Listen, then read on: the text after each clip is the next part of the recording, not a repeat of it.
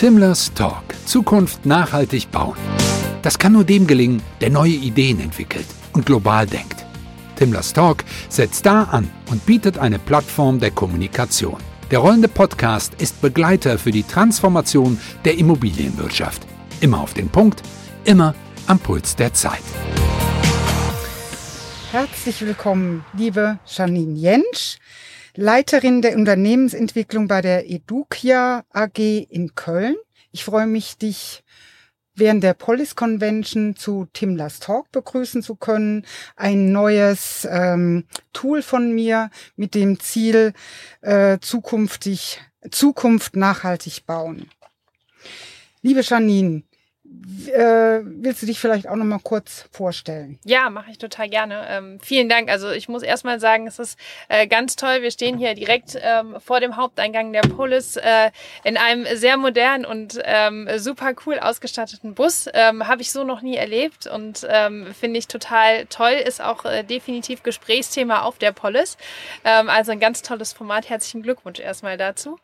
Danke. Äh, ja, wir kennen uns ja durch die Frauen in der Immobilienwirtschaft ähm, ich bin nach meinem Studium auch ähm, ziemlich äh, schnell in der Immobilienwirtschaft gelandet, bin ähm, eigentlich klassisch BWL ausgebildet mit einem immobilienspezifischen Schwerpunkt ähm, und ähm, habe dann ähm, erst bei einem der äh, größten Immobilienberatungsunternehmen gearbeitet, ähm, sehr lange. Und dann haben wir einfach festgestellt, unter anderem war ein Fokus von mir da auch ähm, äh, die, äh, die Bildungsbranche. Und dann haben wir festgestellt, wir, wir brauchen einfach was anderes. Und so sind wir dann zur Projektentwicklung ähm, für Bildungsimmobilien äh, gekommen. Und wir können ganz stolz behaupten, wir äh, sind in diesem Bereich der einzige in Deutschland, der sich ähm, dem Thema so verschrieben hat.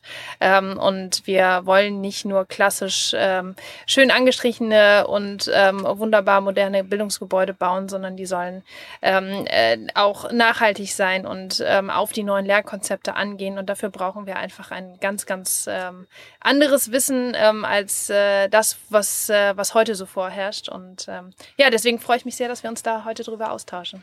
Ich freue mich auch sehr, liebe Janine. Und dann starten wir direkt mit der ersten Frage. Ihr habt ja diesen tollen Slogan Mehr Raum für Wissen. Wie? Kannst du das ein bisschen den Zuhörern erläutern? Ähm, ja, also grundsätzlich sind wir, glaube ich, alle in eine Schule gegangen, die sich, ähm, wir nennen das klassisch Flurschule, äh, schimpft. Äh, das heißt, wir haben einen, einen Raum, äh, Flur, der eigentlich kaum genutzt wird. Davon gehen alle Räume ab. Äh, wir kennen alle das Thema ähm, Toiletten und wie auch immer. Kurz, kurzum äh, gefasst, das ist ähm, kein Gebäude gewesen, in dem ich heute gerne arbeiten wollen würde. Und ähm, wir stellen einfach fest, dass ähm, die, die Bildung unsere Zukunft Zukunft ist. Das ist mal ganz klar. Und auch wenn wir uns in einem demografischen Wandel befinden und da ähm, äh, offensichtlich weniger äh, Kinder nachkommen, als wir gerade ältere Leute haben, so ist es dennoch noch wichtiger, dass wir um diesen, um dem äh, Weltmarkt auch gerecht zu werden, da einfach ähm, ein äh, das beste ähm, Schulsystem entwickeln. Und davon sind wir gerade ziemlich weit weg, wie wir alle wissen. Und ähm, wir sind davon überzeugt, dass der der Raum, in dem die Kinder lernen, da ganz, ganz ganz viel mit zu tun hat. Ähm, man kann das ganz, ganz weit ähm, spinnen. Warum verbinden wir diesen Raum nicht zu einem Magneten in einer Stadt? Und ähm, da finden auch Fortbildungen statt. Und auf einmal kann ein Schüler ähm, ein äh, einen, der eine Fortbildung besucht, im Programmieren beispielsweise, ähm, weiter ähm, begleiten. Und ähm, wir haben ganz neue Nutznießer-Situationen, die daraus entstehen.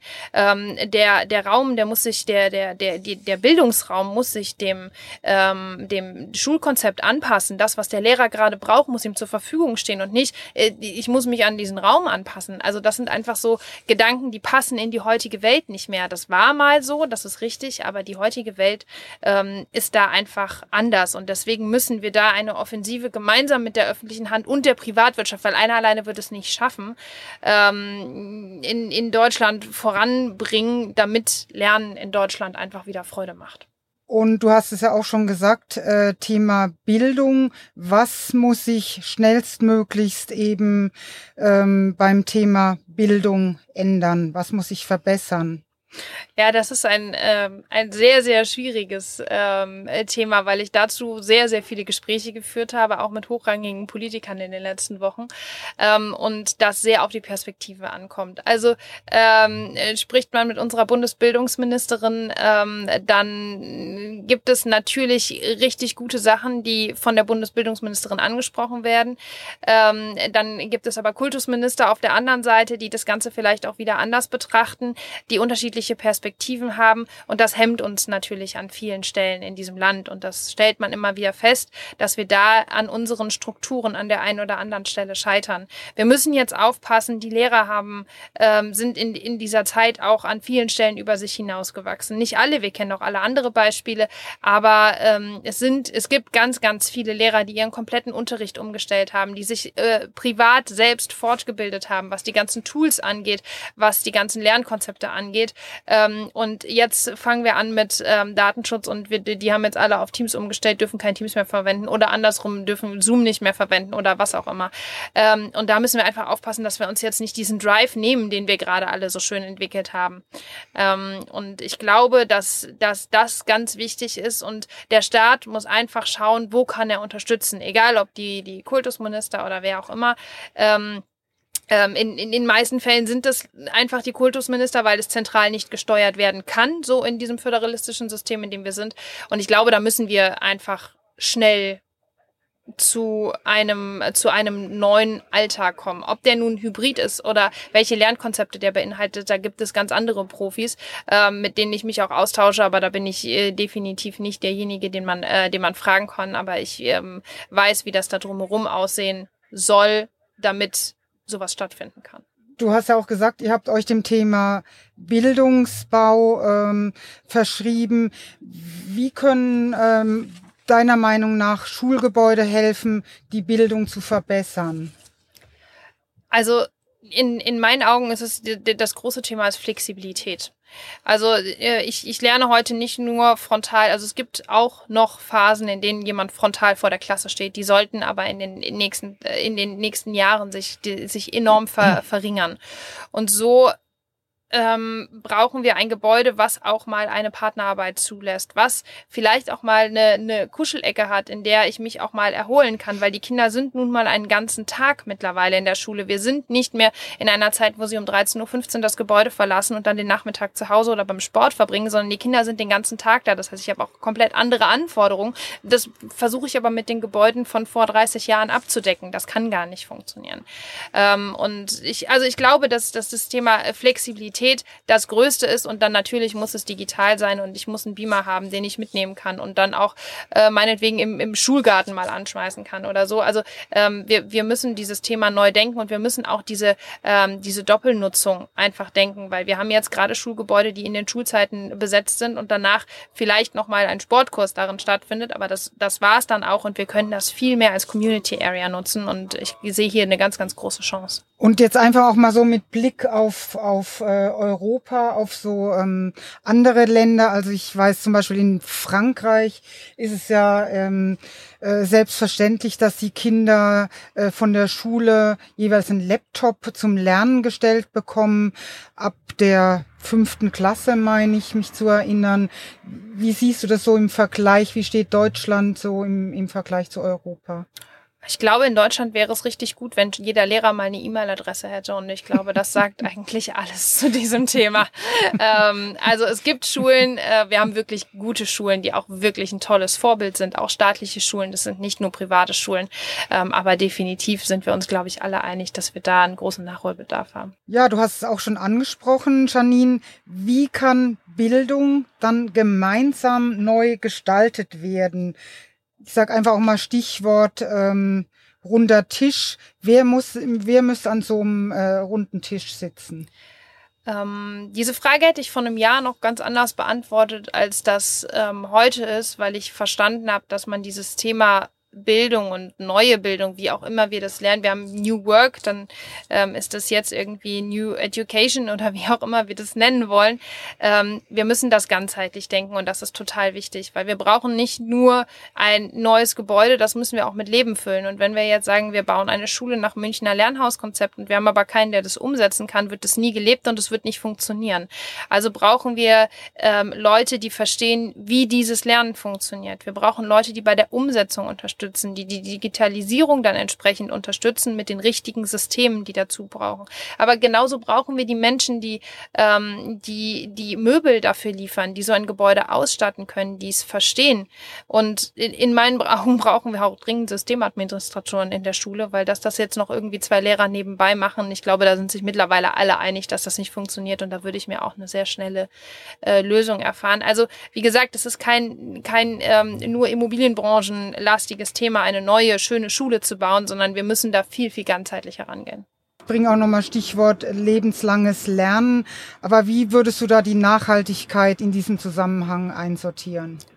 Also Nachhaltigkeit bezieht sich in meinen Augen nicht nur auf Grün. Also ich glaube, dass wir eine, wenn wir ein neues Gebäude bauen, dass das nachhaltig sein muss nach den ähm, aktuell gültigen Standards und auch noch gerne eine Schippe drauf. Da brauchen wir nicht drüber diskutieren. Ähm, ich finde aber, es gibt kein nachhaltigeres Thema als das Thema Bildung, weil ohne das Thema Bildung können wir, kommen wir nicht weit, was das Thema Nachhaltigkeit angeht.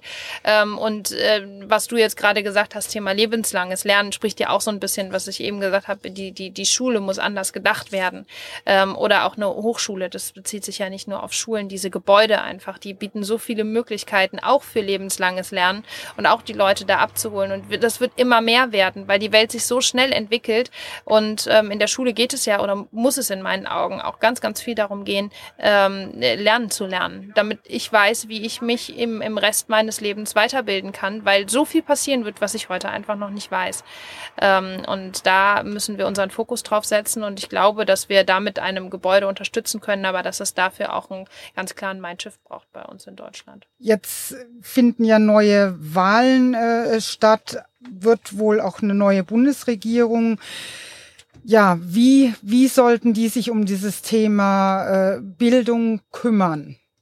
Also ich weiß, dass ähm, einige Parteien ähm, in ihren ähm, in ihren ähm, Verträgen verankern wollten, dass sie das Thema ähm, äh, föderalistisches System angehen. Das ist aber leider in äh, keinem Parteiprogramm aufgenommen worden, ähm, was ich persönlich sehr schade finde. Ich verstehe das natürlich, weil die 60, äh, 16 Bundesländer da natürlich auch ein, ein eigenes Interesse dran haben, aber ich glaube, wir müssen, wir müssen hier andere Voraussetzungen schaffen. Also das äh, föderalistische System zu verteufeln, da bin ich ganz weit von weg. Ich glaube, dass wir an, an vielen Stellen, und da teile ich auch die Meinung unserer Politiker, dass man in, in Sachsen, die fahren ganz wunderbar mit, ähm, mit G8 und wir satteln gerade wieder auf G9 um, weil wir feststellen, G8 funktioniert einfach nicht. Wir müssen einfach aufhören, in diesen vier Jahresperioden zu denken und alle vier Jahre ein neues Schulsystem entwickeln zu wollen, wenn wir jetzt wieder eine neue Regierung bekommen.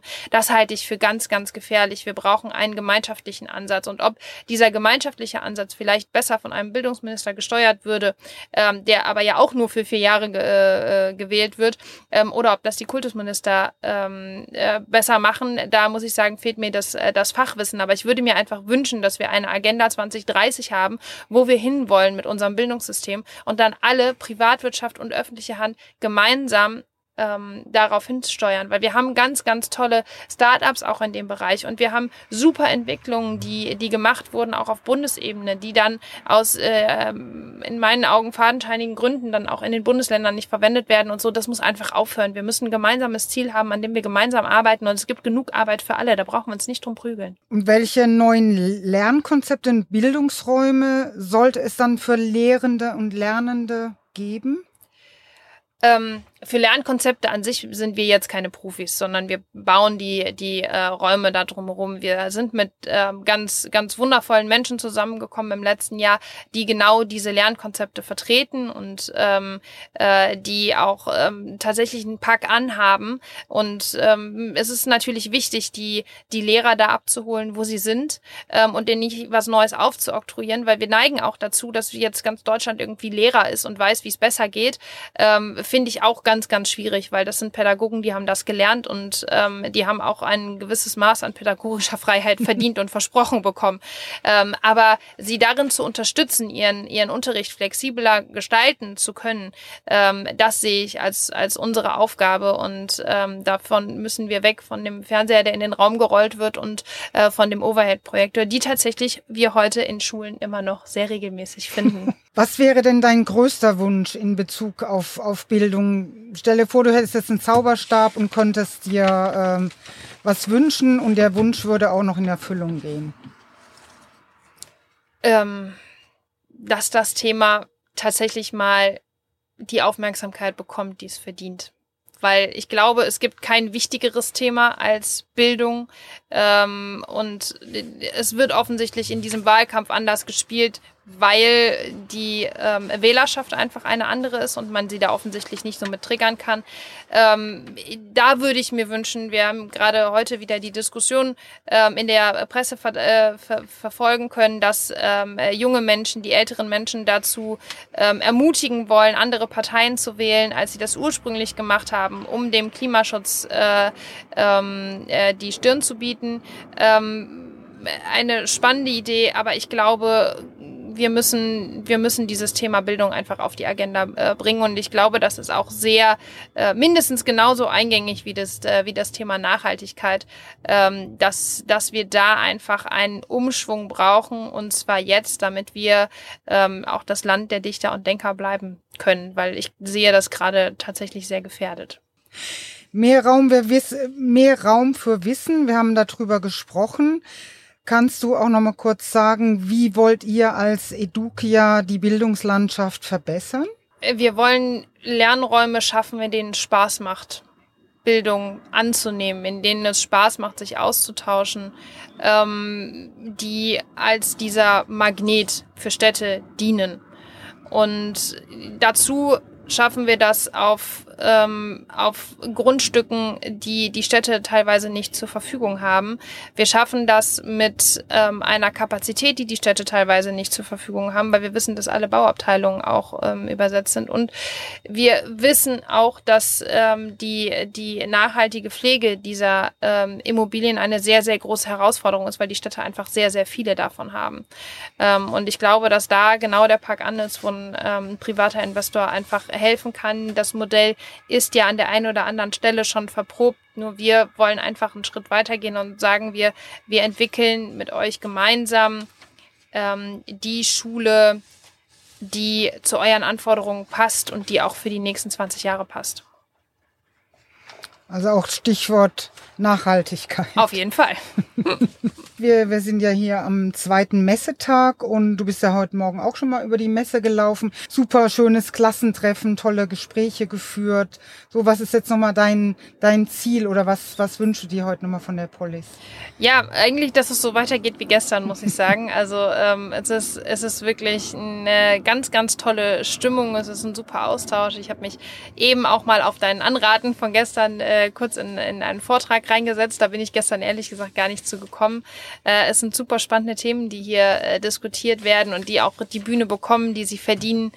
Ähm, und ähm, ich hoffe sehr, dass das jetzt wieder unser Alltag sein wird, weil wir brauchen den Austausch. Auch die Immobilienwirtschaft ist ja nicht die schnellste Branche, das wissen wir alle.